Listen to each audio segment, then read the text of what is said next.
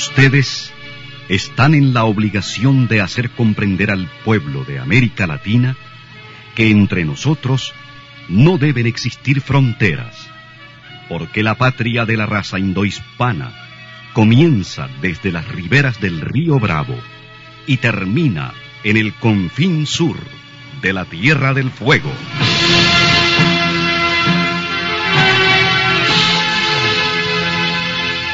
Sin fronteras.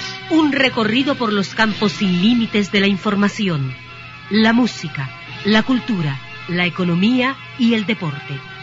Los hechos y los hombres que todos los días construyen un mundo sin fronteras.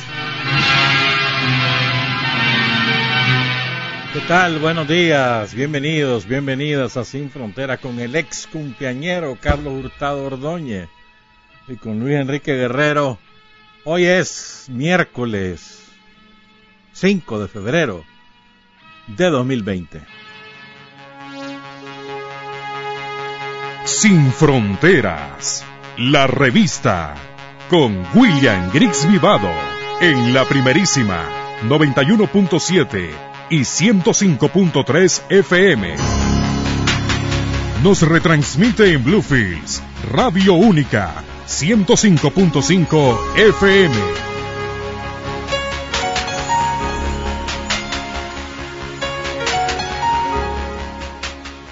Hay hombres que luchan un día y son buenos. Hay hombres que luchan un año y son mejores. Pero hay hombres que luchan toda la vida. Esos son los imprescindibles. 6 de la mañana con 34 minutos. El lunes olvidé saludar al cumpleañero, parte del equipo de trabajo de Sin Fronteras, Carlos José Hurtado Ordoño. Estuvo cumpliendo 39 años, ya al próximo sos cuarentón. Ah, voy a sos cuarentón hace mucho tiempo. Pero este hombre, qué barbaridad. Y aquí te criaste. Aquí ya, ya va a ser abuelo, imagínate. Y aquí empezó. barbaridad, Carlos. Así que felicidades atrasadas. Yo estaría de cumpleaños el padre Miguel de Escoto. Va a haber un, acto en la a las nueve y media de la mañana en el auditorio Fernando Gordillo. El padre Miguel nació el 5 de febrero de 1933 y como todos recordamos falleció el 8 de junio de perdón, del año 2017. Hoy también estaría cumpliendo años Felipe Urrutia, el gran compositor esteliano que nació en Atunosa, el 5 de febrero de 1918. Murió a los 96 años en el 2014, el 26 de diciembre. A punto de cumplir los 97 el hombre. Quiero enviar un afectuoso saludo a un oyente de Sin Fronteras, José María González, militante del Frente Sandinista que hoy está de cumpleaños. ¿Cuántos estará cumpliendo? 59, 65. Él también envía saludos a todos los miembros del CLS del barrio San Judas, sector de la Escuela Belén y de la Pablo VI. Felicidades, José María. tenemos tres temas gruesos. Voy a algunas informaciones rápidas más tarde. Pero quiero empezar porque ayer fue el aniversario de la caída del asesinato de Mildred Abaunza. Una jovencita, 25 años tenía, iba a cumplirlo Nació el 9 de febrero de 1951 y la asesinaron el, el 4 de febrero de 1976. Mildred era parte del equipo de colaboradores y de, de células militantes que atendía el comandante Tomás Borges. Entonces Mildred llegó en un vehículo con Tomás a la casa de Ruth Campos Marcenaro, donde vivía con su hija y en la colonia Centroamérica, Rina. Y, perdón, Ruth Marcenaro Briseño, perdón. Y donde vivía con su hija Rina Campos Marcenaro. Y ahí estaban, ahí estaba también creo que, estaba, creo que ahí estaba en, ese momento en la casa de Lucio Jiménez. Entonces sale Tomás con Charlotte Baltodano y con Mildred Avanza en el vehículo de Mildred. A ver, Sí, así que es, creo. En un vehículo donde iba manejando un compañero que se llamaba Juancito, si mal no recuerdo. Y la guardia los detecta, parece que los venían siguiendo. Tomás se baja disparando, mata a un, creo que era capitán de la guardia, que venía en el, en el, en la patrulla de la guardia. Esto fue ahí, en el, cerca de la, del, de la cancha de los Marañones, del Parque de los Marañones, y en la colonia Centroamérica. En el grupo E estaba, vivía, Ruth y Rina vivían. El caso entonces que iban a abordar el Jeep, Jeep Land Rover, Land Rover que tenía, en el que se andaba movilizando. Y Rina y Ruth están en la casa y no se dan cuenta de lo que está pasando. Oyen la balacera, pero no, no, no saben que es con, con Tomás, Mildred, Charlotte y el compañero Juancito. Entonces resulta que cae el capitán de la guardia y la guardia mata a Mildred Avanza. Ahí hay dos versiones. Hay una versión y es que eh, Mildred andaba armada y que permite la retirada de Tomás y Charlotte, que poco después son capturados y otra versión que ayer la ofrecía el compañero Roger Montenegro. Decía que no es posible que haya ocurrido eso porque eh, Mildred era una militante legal y difícilmente podía haber andado armada. Mildred Avanza, una trabajadora social, no logró culminar sus estudios, pero, ¿cómo no? ¿Cómo no? Mildred sí. Y trabajaba en el INDE, no, no los logró terminar, creo que estaba terminando. Trabajaba en, el, en el INDE, ahí era compañera de trabajo de, de Ruth Campo, de Ruth Marcenaro, perdón. Y, y las dos eran parte de ese mismo equipo de apoyo al comandante Tomás Robo, las células militantes que él atendía. Tomás y Charlotte son capturado. Tomás es desaparecido al principio y esta es una anécdota que se cuenta con mucha frecuencia porque la, se publicó en todos los periódicos de la época, en todos los medios, los radioperiódicos. Y es que como a los seis o siete días, a ver, entre tres y seis días, no recuerdo cuántos días exactamente, el Frente Sandinista le pasa la información a un periodista que era militante del Frente Sandinista desde ese, desde ese momento, Silvio Mora, saludos a Silvio, debe estar en, su casa aquí en Managua, fue embajador de Nicaragua en Guatemala hasta hace un año más o menos. Entonces Silvio, que había sido eh, despedido en la huelga magisterial de 1970, él es maestro de profesión, fue cuando él recibe el título, se niega a saludar al dictador Somoza entonces Silvio le pregunta al dictador, ¿es cierto que está preso Tomás Borges? Y ahí, y ahí el dictador se vio obligado a admitir que, que, ellos lo tenían detenido. Y eso le salva la vida a Tomás, porque muy probablemente le iban a asesinar. Tomás es sometido a las peores de las torturas, no habla, le permite a todo mundo moverse de sus casas, de las casas de seguridad, salvar su vida y salvar mucha documentación. Pero la guardia llega a la casa de Ruth y de Rina y las captura. ¿Verdad? Ahí encuentran documentación. Después capturaron a otros en el barrio La Luz, etcétera. Las captura y por supuesto a ambas las somete a tortura. ¿Verdad? De hecho, hasta en ese momento que se da cuenta, madre e hija, que las dos son militantes del Frente Sandinista. Entonces quiero resumir una entrevista que a ambas le hizo David Gutiérrez López y se publicó en Visión Sandinista del 27 de septiembre de 2019, la revista que dirige Mayra Reyes Sandoval. Ruth Marcenaro Briceño Fíjate, mira qué interesante. Ruth trabajaba en la zona del crucero y entonces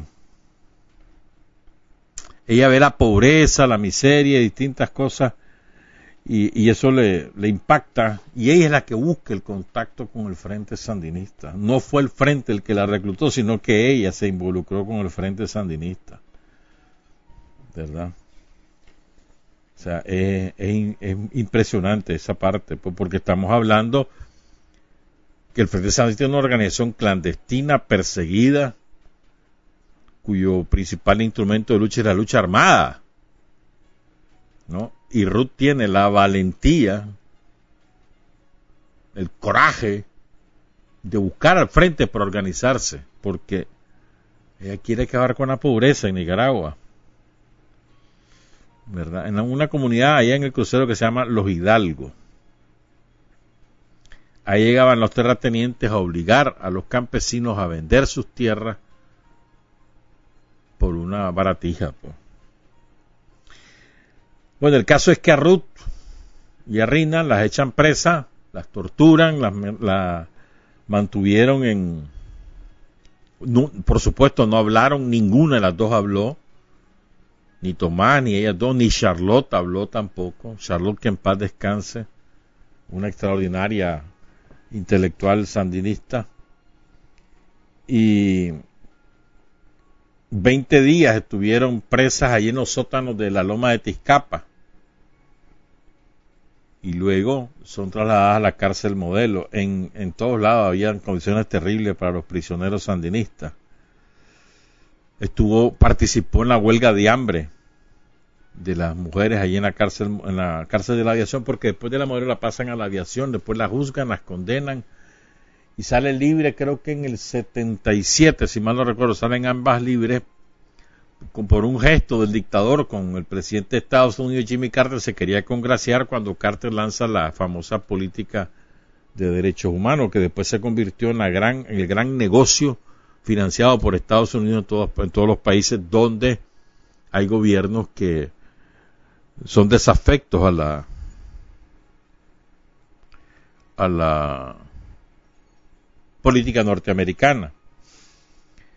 El caso entonces es que cómo se involucra, según cuenta la propia Reina, cómo se involucra Reina, la reclutó a Renciú, porque madre e hija se trasladan a Ginotepe, este, Ruth nació en Ginotepe, se trasladan a Ginotepe después del, del terremoto. Entonces ahí llegaba Arlen Siu a la casa de ellas porque andaba atendiendo a los terremoteados, ¿se acuerdan? Así nos decían a todos los que vivíamos en Managua y emigramos fuera de Managua por un tiempo, por mucho tiempo, y algunos definitivamente por razones del terremoto. Entonces se les decía a los Managua que habían emigrado, se les decía a los terremoteados. Entonces Arlen Siu es la que recluta a, a Rina, Campos Marcenaro allá en Ginotepe, sin que se dé cuenta la mamá. Y la mamá ya está involucrada en el frente. Miren qué historia más bonita. Y las dos empiezan a trabajar con el frente, cada una por su lado, sin que la una le diga a la otra, porque todo era absolutamente compartimentado y uno no podía decirle nada ni a tu madre, ni a tu padre, ni a tu hermano, ni a tu novia, ni a tu novio, a nadie. Clase disciplina, qué clase disciplina. Ambas compañeras siguen trabajando con el Frente Sandinista. Creo que Rina en la colonia Centroamérica y Ruth creo que está en, que vive en Montserrat. Bueno, creo que esto es una historia muy bonita. Fíjate que cuando sale de la cárcel, Ruth se va al India a buscar, porque ahí estaba trabajando y le dicen que está corrida y no le pagan un centavo, el India, del COSEP, nada por subversiva, por comunista, por terrorista, por guerrillera. No le pagan nada. Comenzó a buscar trabajo, se fue a trabajar a, a una librería, creo, una farmacia, una floristería ahí en su jardín, pero ahí la llegaban a, a espiar los orejas de la guardia, los, la vigilan insoportable, la situación se tuvo que ir. Y pasó mucho tiempo sin trabajo, finalmente logra trabajar en el IMPRU. ¿Por qué estoy contando esta historia? Porque esas son dos muchachas que en la, década de los 70 que siguen, que ahí están, que no andan buscando figuración, que trabajan con el frente desde la base y son dos auténticas militantes del frente sandinista. Por eso lo estoy contando. me parece que son trayectorias encomiables las de ambas compañeras, leales, firmes, militantes de toda su vida. Pues. Y miren, hay otra anécdota bonita que cuenta el periodista David Gutiérrez López en Visión Sandinista de el 27 de septiembre de 2019. Hay otra anécdota bonita, dice, este, bueno, ya en la cárcel obviamente ya las dos saben que la una está, las dos están en el frente, pero las dos están en estructuras distintas. Entonces a Ruth la, envían a, al barrio Riguero antes de la insurrección, ¿verdad? Y, y a Rina la mandan a los barrios orientales, al lado de Santa Rosa, ahí trabajaba con Chico Mesa, con otros compañeros. Rina la vuelven a echar presa. Venía de una reunión ahí en el barrio La Fuente, andaba con reales y una pistola. El contacto no llega, da los 15 minutos, a los 15 minutos cuando ve que hay dos patrullas se monta un bus, pero la guardia la detecta. Para el bus, se meten los guardias al bus, la bajan y la vuelven a echar presa. Pero tuvo una suerte rara, porque por supuesto la golpearon, pero había tal frenesí en Managua y la guardia estaba desbordada, entonces que se olvidan de la reina, la meten con las reas, con las reas comunes. Y allá al rato, a los varios días, un capitán de la guardia, mira, le dice, si querés salir normal, está abierta la puerta, salí como que, como que no es con vos la cosa y te vas. Y así fue, se fue. Y miren qué bonita esta anécdota también. Entonces las dos por distintas vías las envían a León. En León todavía está el fortín en manos de la guardia. Van en una caravana civil y en un retén allá en, en Izapa. Tienen que bajarse, entonces cuando bajan, iban varias, varios carros, era una caravana, ahí se dan cuenta que, van las dos ahí, pero se tienen que hacer las que no se conocen, te imaginas la emoción de madre e hija ahí encontrarse, qué bonito, ¿no? Ruth es fundadora de AMLAE, fundadora de la Asociación de Madres de Héroes y Mártires. Ambas estudiaron, son profesionales y ambas son un orgullo del Frente Sandinista. Mildred Bausa, en su nombre se bautizó la Asociación de Trabajadores Sociales, no sé si existe aún. Generalmente quienes estudiaban trabajo social tenían una sensibilidad muy elevada y esa sensibilidad los conducía a la militancia revolucionaria, generalmente. Saludos a Rina, saludos a Ruth. Son, ayer hubo un acto, ahí en la colonia de Centroamérica, me lo contó alguien por ahí que no le gusta que diga su nombre. Estuvo Doris, estuvo Rina, estuvo Ruth y estuvo Roger Montenegro en ese acto ahí en los Marañones, en el en la cancha de los Marañones. Bueno, son las 6 de la mañana con 50 minutos. Vamos a hablar de un caso del sandinismo. Pero quiero uh, un par de informaciones. La primera, ayer empezó la, el show electoral de las eh, primarias de los dos partidos dominantes de Estados Unidos, republicano y demócrata. Entre los republicanos es pan comido para Trump, 98% de los votos recibió porque todo el mundo quiere que siga Trump cuatro años, todos los republicanos. Entonces, ahí hay dos babosos que están haciendo el show, pero 1% el uno y el uno y medio el otro. O sea, nada que hacer. Ahí Trump va a arrasar, eh, lógicamente, entre los republicanos, eso siempre ocurre. Difícilmente alguien le puede disputar la candidatura al presidente de turno en su partido. Pues. Entre los demócratas hay un montón de candidatos, creo que son 12 los candidatos, ¿verdad? O precandidatos, mejor dicho.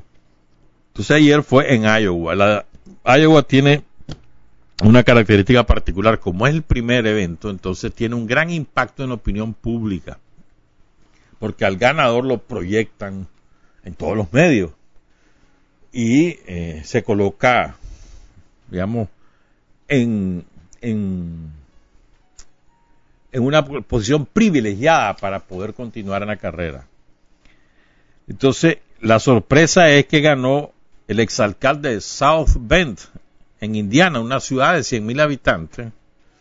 Indiana es, como un país más o menos como Nicaragua, pues más o menos 6 millones 600 mil habitantes, 94 mil kilómetros cuadrados, un estado chiquito, ¿verdad? Él es el exalcalde de South Bend, es chaval, tiene creo que 38 años, se llama Pete Buttigieg, a saber cómo se pronuncia. Fue militar, es un hombre muy culto. En segundo lugar quedó Bernie Sanders, de 78 años. Entonces, el más joven y el más viejo de los candidatos son los que ganaron la primaria del lunes. Pero miren esto que interesante. ¿Verdad? Joe Biden, que es el favorito del aparato, del establishment del Partido Demócrata, quedó lejísimo, en el cuarto lugar, 15%. Ahora, el más joven y el más viejo, esos son los que quedan eh, en, cabeza de la lista. Eso no, significa que los demás están descartados.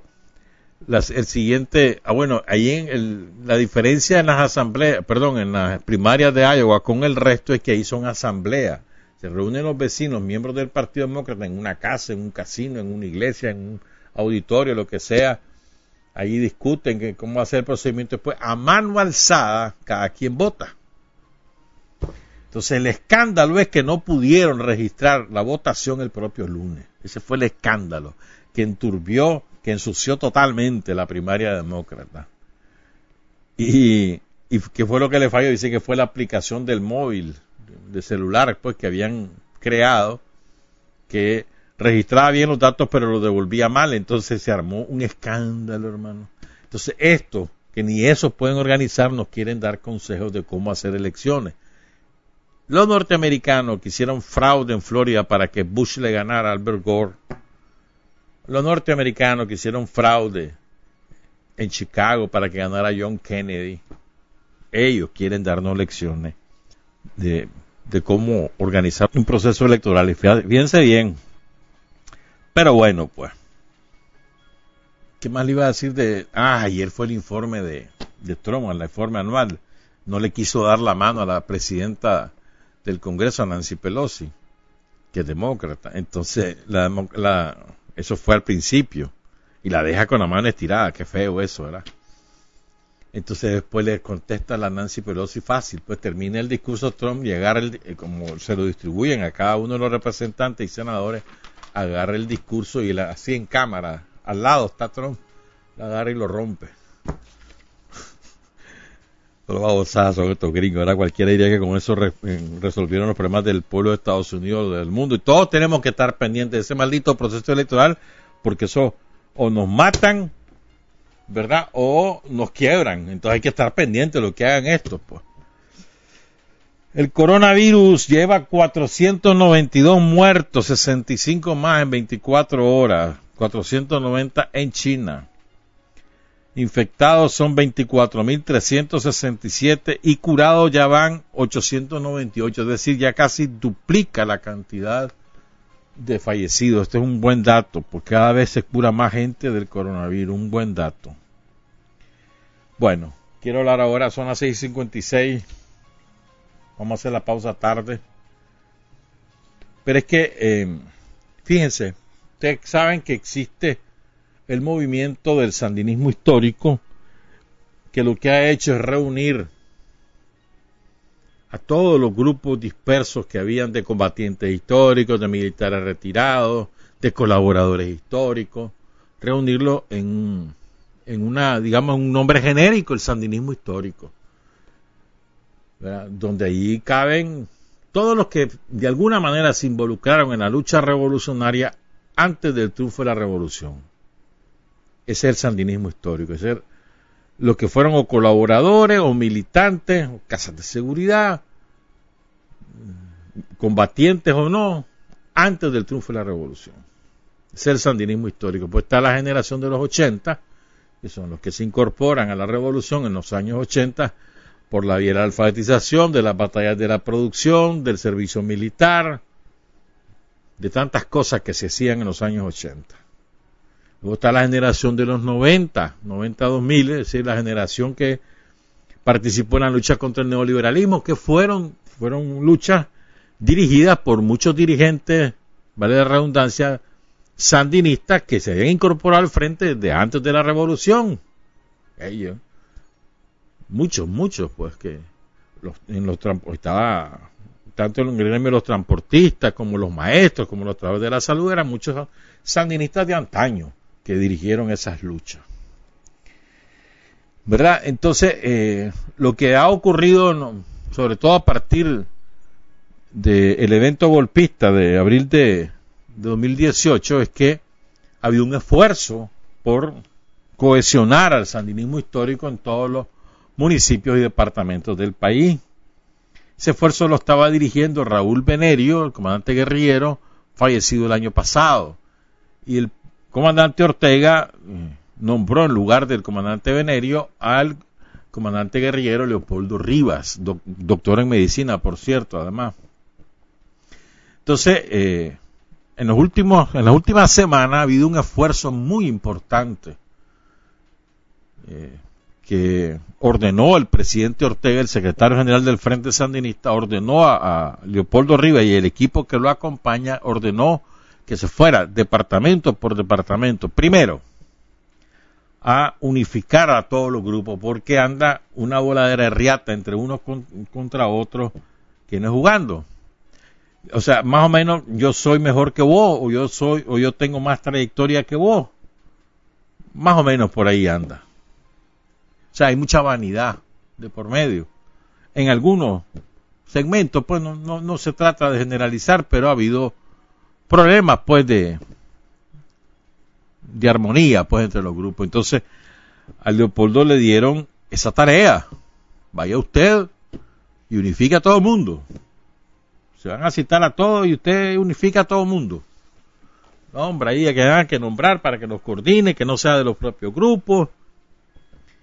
Y vamos para adelante. Esa es la primera misión. Y la segunda misión, y que lo ha hecho muy bien el comandante Rivas, la segunda misión ha sido transmitir la orientación del presidente Ortega. Miren, en, aquí hay un solo frente sandinista, hay, hay tres segmentos, pero es un solo frente sandinista. El frente sandinista lo dirige su secretario general, que es el presidente Daniel Ortega, y a su vez en los territorios lo dirigen los secretarios políticos departamentales, los secretarios políticos municipales, los secretarios políticos distritales, los secretarios políticos territoriales y después los secretarios políticos del CLS.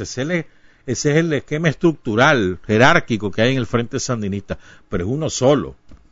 Y todo el mundo se subordina al secretario político correspondiente.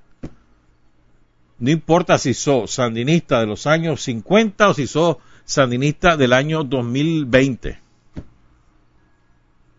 No importa si estuviste en el servicio militar o si estuviste en la lucha contra el neoliberalismo o si fuiste fiscal o si fuiste mesa electoral no importa, todo mundo somos militantes. Primero somos militantes, después somos de una generación, de un segmento. Pero lo primero es que somos militantes. Como militantes nos subordinamos a nuestra estructura. Y la estructura tiene un orden jerárquico y a eso nos subordinamos. Eso es parte de la vida militante, a la cual nos, no, en la cual nos hemos involucrado voluntariamente y hemos aceptado voluntariamente las normas, los estatutos, las directrices, los principios, el programa del Frente Sandinista. Entonces, como tal, entonces nos tenemos que subordinar. Entonces, ¿quién es el jefe del sandinismo histórico en un territorio? Y esa es una orientación del presidente Daniel, y yo creo que tiene todita la razón del mundo. El secretario político. Porque no hay tres frentes, no hay cuatro frentes, no hay cinco frentes, hay uno solo. Pero además, vamos a elecciones en el 2021. Lo que tenemos que hacer es esa dispersión, ¿verdad? Buscar cómo eliminarla, que todos nos aglutinemos alrededor de nuestra dirigencia. ¿Y, para qué? Para trabajar, para ir a, las casas, para hacer la, la visita casa a casa, hablar persona a persona, para involucrarse en mil tareas que hay de cara a las elecciones de 2021. Entonces vos tenés que agruparte, reunirte en un solo acto, todo mundo, un solo puño, vámonos, a golpear con una fuerza tan demoledora que vamos a terminar de una vez por todas noqueando al somocismo que se ha reagrupado. ¿Me entendés? Es una decisión correcta. Entonces esas son las dos tareas que andaba haciendo Leopoldo. Pero hubo una, una expresión pues de Leopoldo en, en Nueva Guinea el sábado primero de febrero que ha sido objeto ahora de, de mil cosas pues.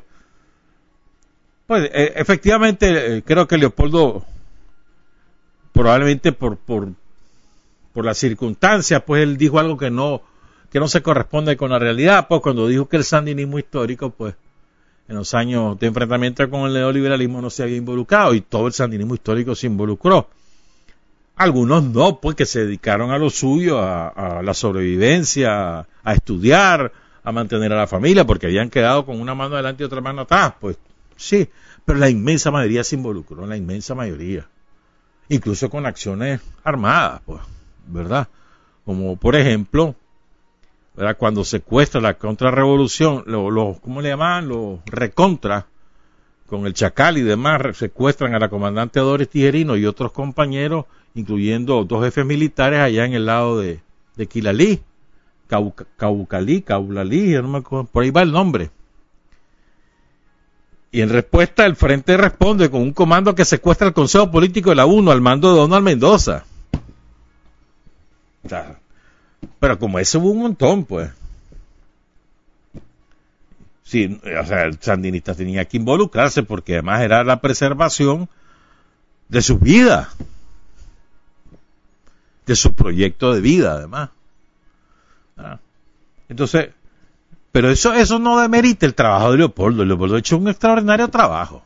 ¿Cómo vas a andar vos eh, descalificando a un compañero solamente porque cometió un error? Y ahí, vos no has cometido errores. Vos no has cometido errores. Vos sos perfecto. ¿Verdad que no? No, hombre. En todo, caso, si alguien se sintió chimado o aludido, lo más correcto entre compañeros, sobre todo entre compañeros militantes, es Hombre, voy a ir a hablar con Leopoldo a ver por qué dijo eso, pues, y aclararle que eso no es así. Ya está, bravo. O le escribí, si ahora todo el mundo puede escribirle a todo el mundo. Hay por Facebook, por WhatsApp, por lo que sea, hay mil de maneras de llegar a un compañero, mil maneras. Lo más militante, lo más fraterno es, hombre, además que no estamos hablando de novatos, ¿verdad? Estamos hablando de gente que tiene experiencia no estamos hablando de la novatada en el frente, no, no, estamos hablando de gente mucha experiencia, curtido en la lucha política y en la militancia, por lo tanto ya deberíamos todos tener la suficiente madurez como para tratar de arreglar estas cosas entre nosotros y no andar haciendo escándalos públicos pues, que no que no benefician a nadie. Miren, no nos distraigamos. Aquí la cosa es reunirnos todos en un solo haz, trabajar duro para conquistar la inmensa cantidad de votos que necesitamos para aplastar al somocismo en las elecciones de 2021, todo lo demás es secundario, todo lo demás. ¿Alrededor de qué te unís? Alrededor de un programa, o sea, de las ideas y de su liderazgo. A eso, alrededor de eso te, reuní, te uní. Entonces, el hombre Daniel Ortega es el secretario general y a su vez la estructura del frente tiene un esqueleto y te subordinas a ella. Vámonos, dejémonos de andar buscando figuración que yo quiero ser esto, que yo quiero ser lo otro, que yo tengo más mérito, que yo fui mejor que vos. Lo que hicimos, está bien que lo hicimos, son méritos históricos, ayudan a entender lo que somos, pero ya lo hicimos. Ya lo hicimos, eso ya pasó. Lo que vale es ahora. ¿Qué hacemos hoy? Y más aún, lo que vale es que vamos a hacer para el 7 de noviembre de 2021. Toda la chavala, como decía Leopoldo el, sábado, me, pareció excelente esa, esa afirmación de Leopoldo, decía, miren, dice, aquí está el compañero secretario político de Nueva Guinea, un muchacho, un compañero de 40 años, dice, qué? Y lo vamos a culpar porque no tiene experiencia militar. Y no la tiene. Porque no le tocó. y es que además, es, verdad esto, pues. O sea, te quieren, quieren, algunos compañeros quisieran de que todos tuviéramos, que fuéramos expertos guerrilleros. O hubiéramos sido. Y la verdad es que cada quien hizo lo suyo en el momento que le correspondió. ¿Verdad? Y, decía Polo, y, ya por eso ya no es revolucionario, porque tiene, solo tiene 40 años y no estuvo de guerrillero. No, no puedes hacer eso. Entonces, un compañero o una compañera que hoy, hoy, 5 de febrero de 2020, decide hoy ser militante y comprometerse con el frente, tiene tanto valor como cualquier otro. Y lo que va a demostrar ese valor es el trabajo que hagamos para ganar las elecciones de 2021. O sea, lo que importa es lo que vamos a hacer para ganar esas elecciones. A ver, te lo voy a poner de otra manera. ¿Cuál era la tarea para los militantes del Frente Sandinista en los años 60 y 70? Derrocar a la dictadura. Y todo era para derrocar a la dictadura, todo. Salvar la vida con el propósito de derrocar a la dictadura. ¿Para qué la queríamos derrocar? Para conquistar la libertad, para construir una nueva sociedad, para derrotar la pobreza, para construir la independencia del país. Para eso lo queríamos. Pero el objetivo era derrocar a la dictadura. Lo cumplimos. Objetivo en el 84, elecciones del 4 de noviembre, derrotar a la oposición, confirmar la, la revolución como el proyecto de la nación. Todos nos dirigimos a eso, la ganamos, por barrida. El objetivo era retener el poder revolucionario en el año 90. No pudimos dimos una gran elección democrática, entregamos el poder a otro partido, pero nos quedamos luchando con Daniel al frente, ¿se acuerdan? Vamos a gobernar desde abajo. Y fuimos a defender las conquistas de la revolución. Algunas veces lo logramos, en otras veces no lo logramos. Pero luchamos, luchamos incesantemente. Lucharon los estudiantes, lucharon los transportistas, lucharon los trabajadores de la salud, lucharon los maestros y las maestras eso fue de los campesinos, los trabajadores del campo. ¿Te acordás aquella lucha en las tunas, que culmina en las tunas, que reunió a miles de campesinos? Eso fue formidable. Lucha. ¿Quién encabezó eso? Daniel.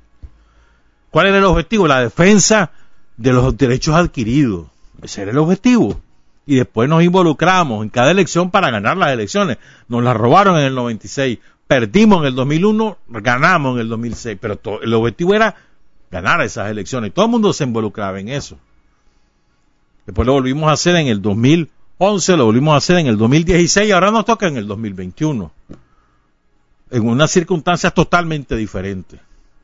Entonces, lo que vamos a hacer para el 2021, para retener el poder revolucionario, para defender al pueblo de Nicaragua, eso es lo que ahora importa. Para lograr esa victoria, necesitamos estar unidos. No nos descalifiquemos entre nosotros. Busquemos más bien lo que nos une y no lo que nos divide. Y que sobre todo nos divide en las vanidades. Eso es lo que más nos divide. Pero, no.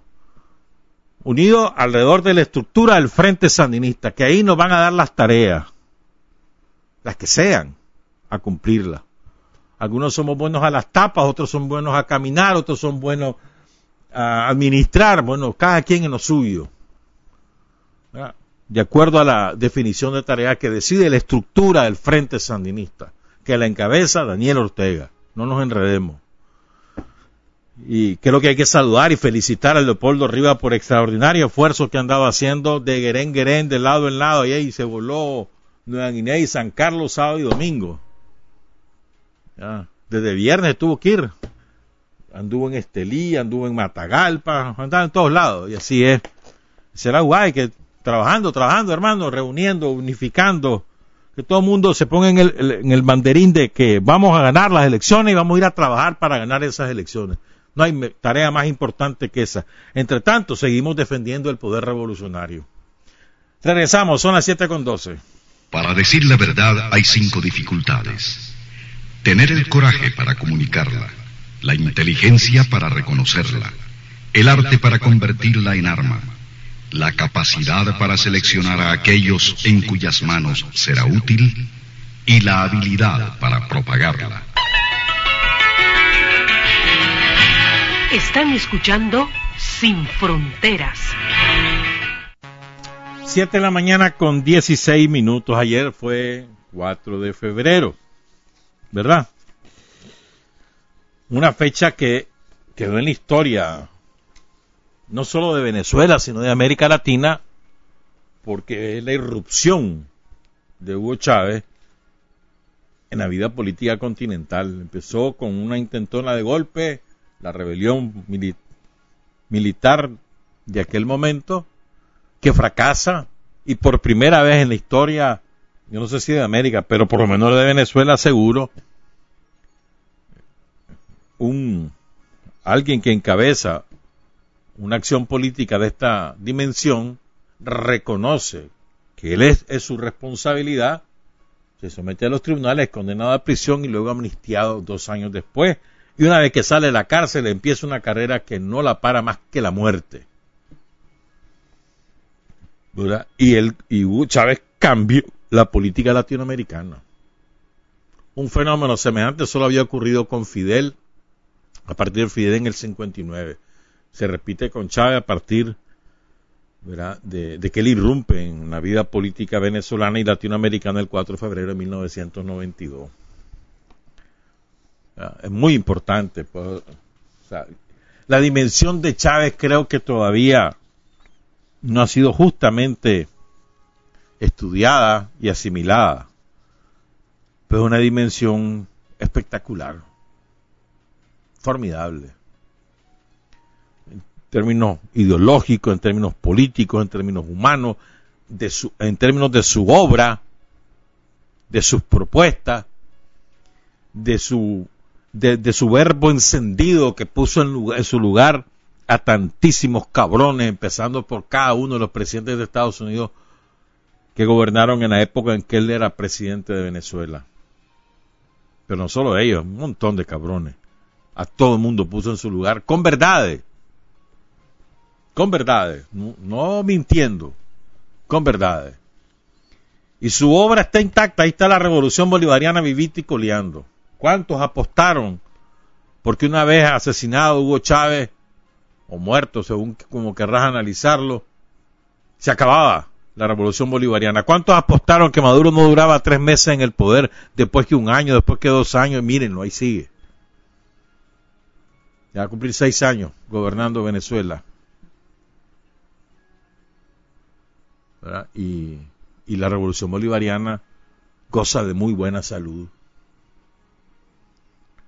Acaban de incorporar el cuerpo de milicias formado desde la época de Chávez como parte constitucional de las Fuerzas Armadas. Eso es muy importante. Son más de dos millones de venezolanos organizados en las milicias esa revolución goza de muy buena salud, está empezando la recuperación económica y eso va a seguir, aún con toda la guerra salvaje de Estados Unidos contra Venezuela. Terrible.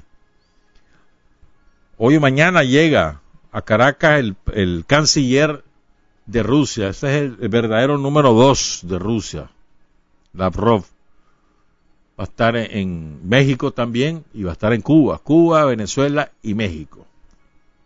Muy importante hacer esa visita.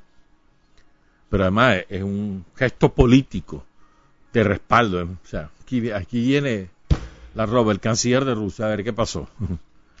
ah, si Rusia ha sido un respaldo formidable para que la revolución bolivariana continúe, como lo ha sido China también, hay que reconocerlo. Y la alianza Cuba, Cuba Venezuela, Nicaragua, eso es una alianza de uña y carne, de carne y hueso. Esos tres países han enfrentado todos juntos. Y no es casualidad que esos tres países son el ojo del huracán para de Trump, ¿verdad? Entonces yo quiero, miren, a veces no, nos enredamos, ¿verdad? Y creemos que lo que nosotros estamos viviendo es novedad. Yo les voy a pasar 20 minutos de un discurso de Hugo Chávez. Pongan cuidado en esto pronunciado el 29 de febrero de 2004 hace 16 años. En el 2002 había sido el golpe fallido. Después, en el 2003, fue el paro petrolero.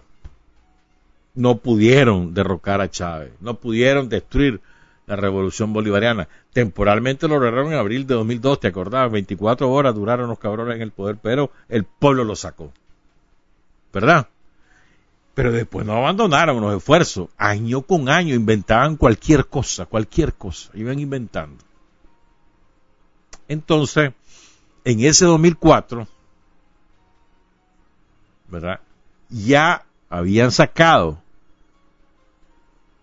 las pandillas, las maras, los tranqueros de aquí, ya los habían sacado y andaban quemando chavistas, destruyendo edificios públicos, igualito que aquí. Entonces Chávez hace un discurso formidable. Empieza citando a Bolívar y después desmenuza qué es lo que está pasando en la situación venezolana. Miren, quiten el nombre de Venezuela, sustituyan por Venezuela Nicaragua y sustituyan por pueblo venezolano pueblo nicaragüense. Es casi idéntico, casi calcado a lo que está pasando en este país. Casi, pero calcado, como que, como que lo agarraron de un manual. No es como que lo agarraron, lo agarraron de un manual. Así fue. el primer país que donde lo ensayan es Venezuela, y miren. Pero es que de verdad es sorprendente cómo, cómo ni siquiera tienen creatividad los de aquí, el somosita de aquí, que se andan despedazando los unos con los otros. Mientras ellos se despedazan, aquí nosotros tenemos que unirnos en un solo asa. Esa debe ser la, consigna. Pero bueno, le voy a dejar a Chávez. Es formidable. recuerden que Chávez es un hombre elocuente, vibrante, apasionado al hablar. Enciende ah, al pueblo que lo está escuchando presencialmente o por cualquier medio de comunicación lo enciende. Ese hombre motivaba, pues. formidable. ¿eh? Oír a Chávez siempre es reconfortante, siempre es moralizante. Hugo Chávez, 29 de febrero de 2004 en la autopista Francisco Fajardo. Se, se, llamó esa movilización Venezuela se respeta. Era la primera vez que lo hacían en esa autopista, la primera vez. Y es que yo lleno, lleno, lleno, lleno. ¿Sabes? Cuando los chavitas se lanzan a las calles, se, de verdad, pues, se, llena de verdad. Hugo Chávez. Este libro fue escrito por Francisco Pividal, un extraordinario historiador e investigador cubano, quien estuvo aquí en Venezuela varios años ya fallecido lamentablemente. Yo recomiendo este libro a todos los venezolanos y a todos los latinoamericanos y caribeños y también a los norteamericanos.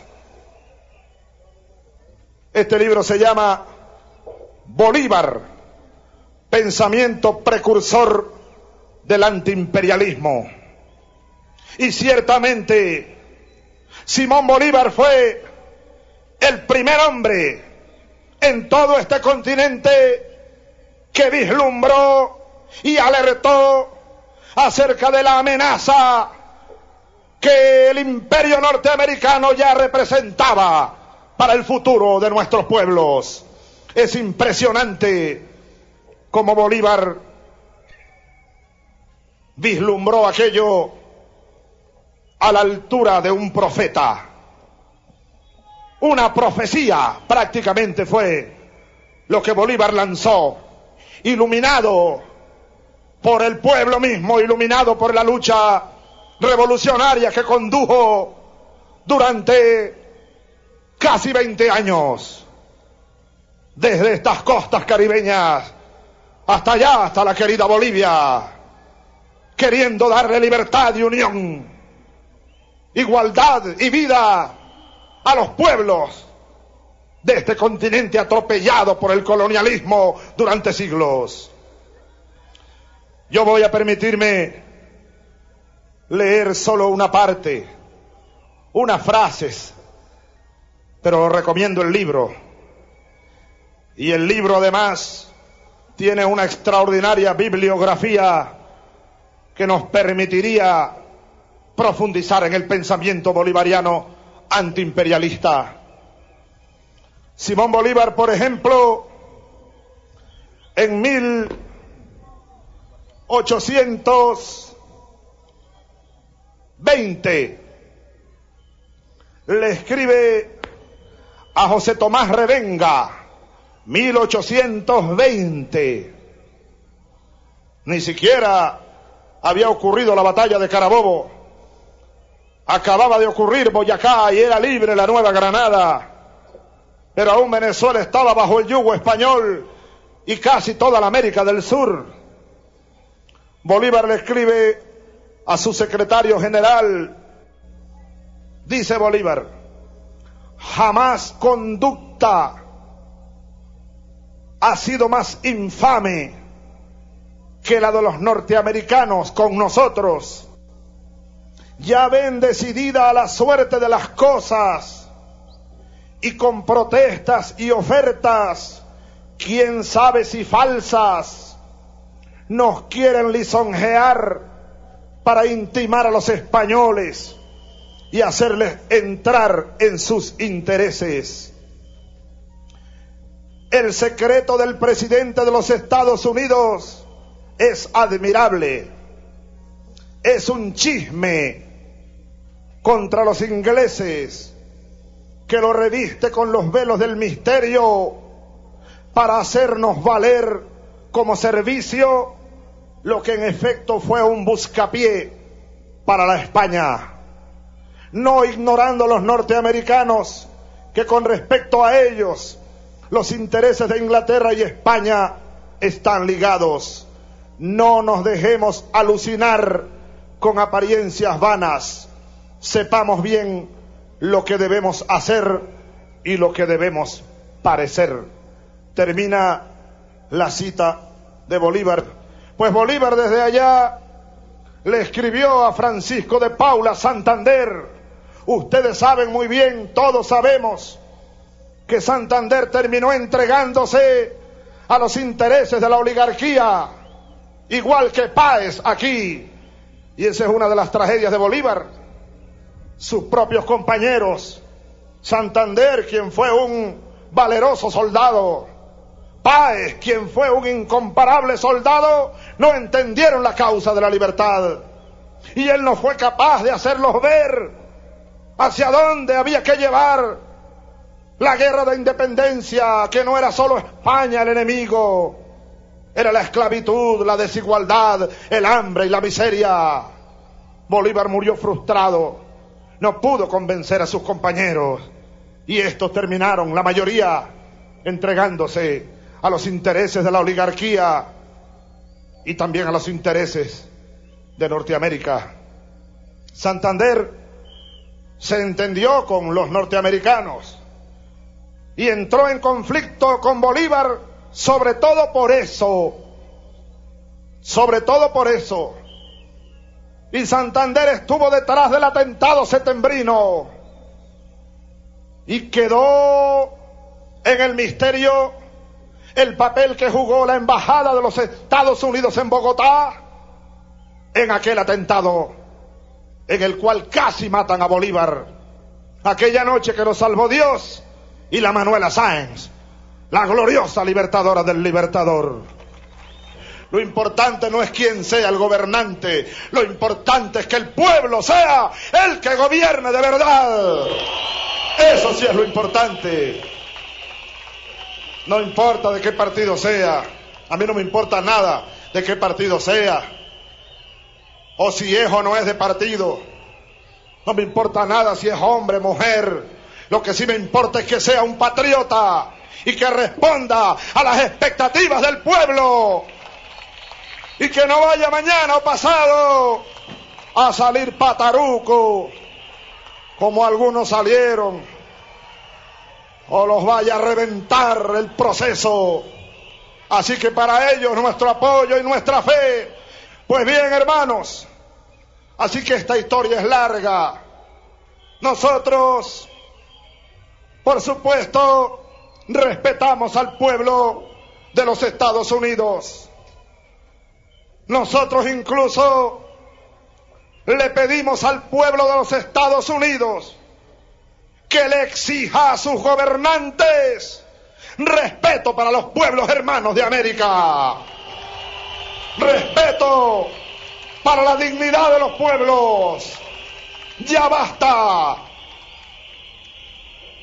Recientemente, nuestra historia más cercana recoge elementos suficientemente contundentes para que nosotros estemos diciendo lo que estamos diciendo al mundo.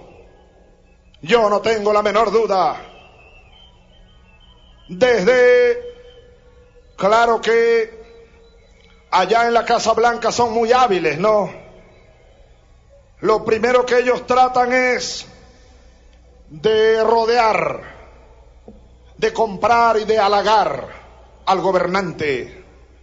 El pueblo de los Estados Unidos debe saber eso. El pueblo de los Estados Unidos debe saber que su gobierno no tiene las tuercas bien apretadas. ¿Por qué digo esto?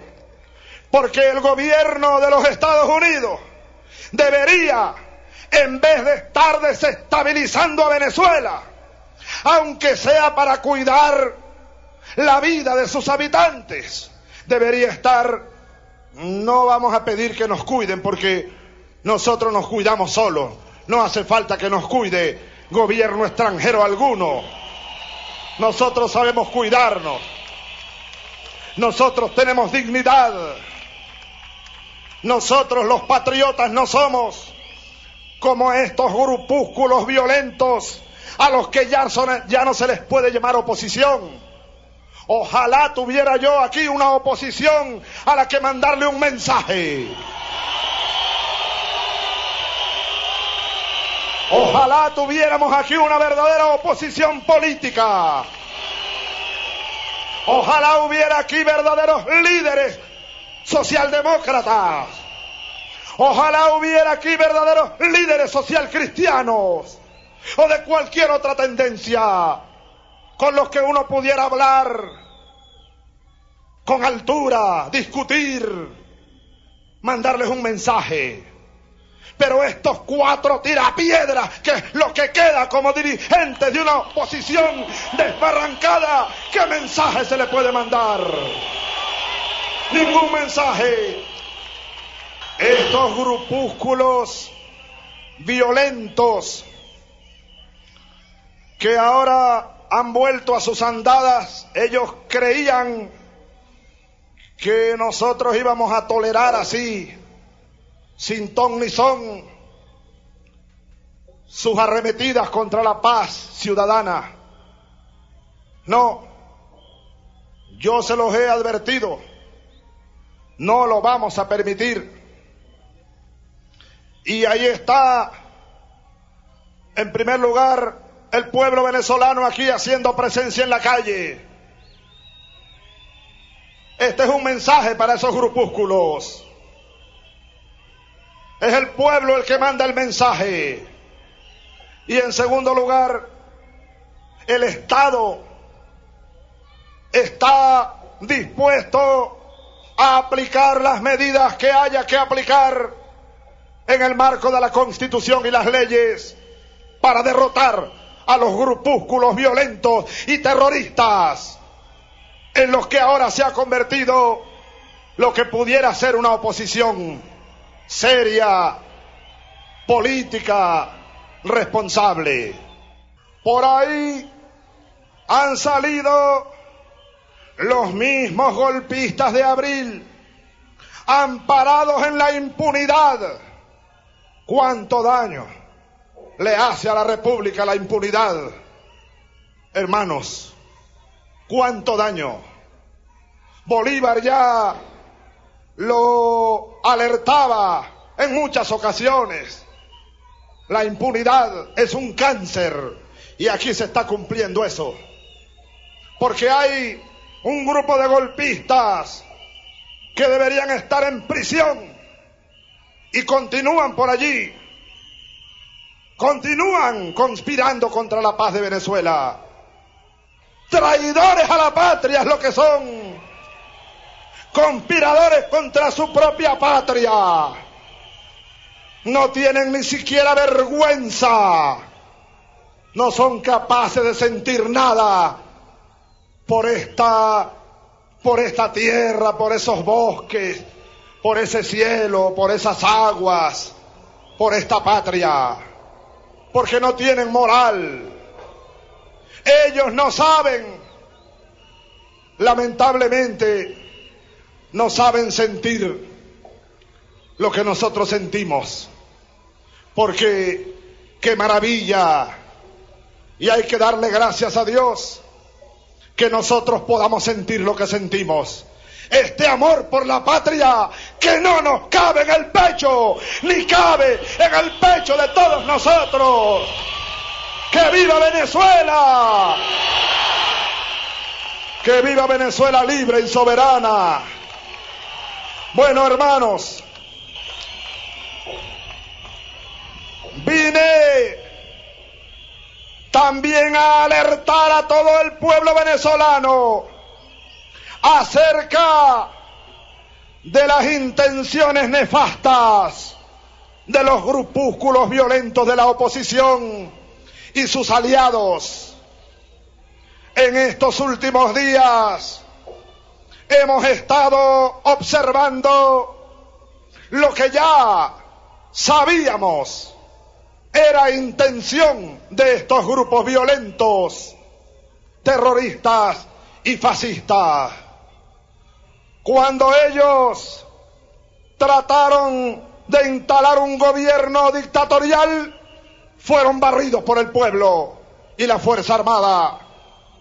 Luego lanzaron el paro terrorista y petrolero y también fracasaron y fueron barridos por la Fuerza Nacional. Luego trataron de chantajearnos con aquellas supuestas firmas que recogieron 28 millones, dijo alguno de ellos. Trataron de presionar al país pidiendo ayuda internacional para que fueran reconocidas aquellas firmas ilegales, fraudulentas, como no pudieron hacerlo tampoco, entonces se pusieron la máscara y anunciaron una nueva recolección de firmas, amparándose en los derechos que al pueblo le ha devuelto la constitución bolivariana. Pero desde siempre nosotros sabíamos que aquello no era otra cosa que una máscara y que una táctica bien torpe además para simular una actitud democrática, constitucional y preparar nuevas condiciones para arremeter de nuevo contra la constitución y contra las leyes para tratar de nuevo de desestabilizar el país. Eso es lo que ellos pretenden hacer. Y deben estar animados por los que le calientan la oreja una vez más en la Casa Blanca, en el Pentágono, o los cuerpos de inteligencia norteamericanos que andan por allí, la CIA y otros cuerpos más que siguen alentándoles o calentándoles la oreja.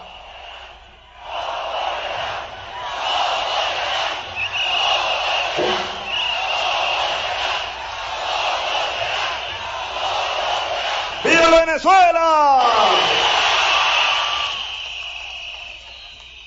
Estos grupúsculos violentos apoyados por Washington no hay ninguna duda que están apoyados, están financiados con el dinero de el pueblo de los Estados Unidos. Está demostrado, tenemos los documentos. financiados desde Washington, apoyados por la CIA y el gobierno norteamericano, ellos pretenden incendiar el país. ¿Para qué? Ellos mismos lo han dicho porque no tienen ni vergüenza. Nosotros estamos obligados a unirnos con los guyaneses y los colombianos y los caribeños y los argentinos y los brasileños y los chilenos y los peruanos y los bolivianos y todos para que América Latina caribeña sea verdaderamente libre e independiente de los imperios que la siguen amenazando. No hay otra alternativa. Bastante historia hay aquí. Bastante heroísmo hay aquí. Si tuviéramos que terminar nuestra vida como el indio Huaycaipuro, estamos listos para terminar nuestra vida como el indio Huaycaipuro.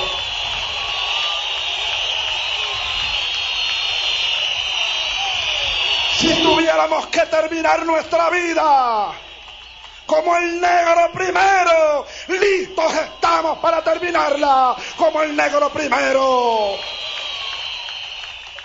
Pero esta patria es libre y seguirá libre para nuestros hijos, para nuestros nietos y para las generaciones que vienen en lo adelante. Nuestra vida, no importa nada ya, la nuestra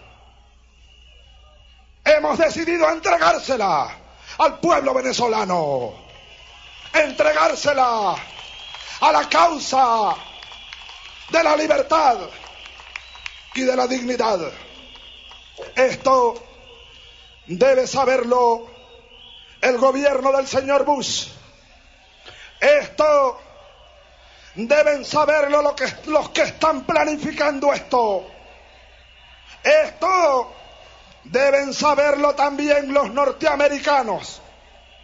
Porque, por otra parte, señor Bush, si a usted, a los intervencionistas imperialistas que lo rodean y que le calientan la oreja y que lo engañan además, como ya lo engañaron el 11 de abril, porque le dijeron no, Chávez ya no tiene apoyo popular, Chávez ya tiene la Fuerza Armada en contra, es el momento.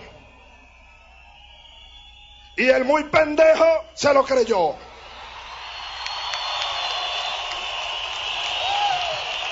El muy pendejo se lo creyó. Y resulta que el señor Bush y los imperialistas que los rodean y sus lacayos aquí, porque aquí hay una cuerda de lacayos, entreguistas y vendepatria. Estos mismos dirigentes de la oposición violenta también se lo creyeron y se llevaron la gran sorpresa de su vida. Les pasó como el chapulín colorado no contaban con el pueblo. No contaban con los soldados patriotas. La solución de nuestros problemas no está en el norte, está aquí en el sur. Nuestro norte es el sur. Para nosotros no hay norte, para nosotros hay un sur. Esa es la verdad. Y esa lucha está tomando calor de nuevo. Después de la década de los 90 y el fracaso de aquello que se pretendió imponer como el pensamiento único y el modelo único, el There's no alternative del neoliberalismo salvaje. Ya poca gente en el mundo se atreve a defender el modelo neoliberal. Ha fracasado. Y ahora los pueblos del tercer mundo resurgen de sus cenizas. Nuevos liderazgos vienen emergiendo y nuevos liderazgos irán emergiendo en los pueblos de América Latina, del Caribe, del África y del Asia, para bien del mundo y de los pueblos del sur. No lo olviden, hombres. No lo olviden, mujeres. No lo olviden, muchachas. No lo olviden, muchachos. Nosotros no podemos optar entre vencer o morir. Necesario es vencer. ¡Que viva Venezuela! ¡Que viva la patria libre! ¡Que viva la revolución pacífica! ¡Que viva el pueblo bolivariano! Revolución es sentido del momento histórico. Es cambiar todo lo que debe ser cambiado. Es igualdad y libertad plena. Es ser tratado y tratar a los demás como seres humanos. Es emanciparnos por nosotros mismos y con nuestros propios esfuerzos. Es desafiar poderosas fuerzas dominantes dentro y fuera del ámbito social y nacional. Es defender valores en los que se cree al precio de cualquier sacrificio. Es modestia, desinterés, altruismo, solidaridad y heroísmo es no mentir jamás ni violar principios éticos. Es convicción profunda de que no existe fuerza en el mundo capaz de aplastar la fuerza de la verdad y las ideas.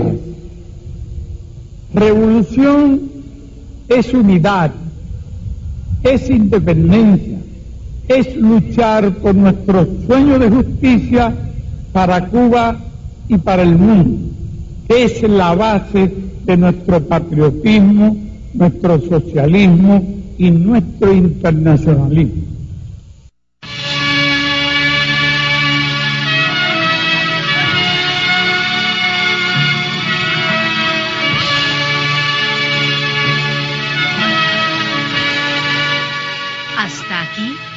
Usted y nosotros hemos recorrido el mundo sin fronteras los hechos que los hombres producen transformando su realidad. Desde aquí, Nicaragua, tierra de libertad.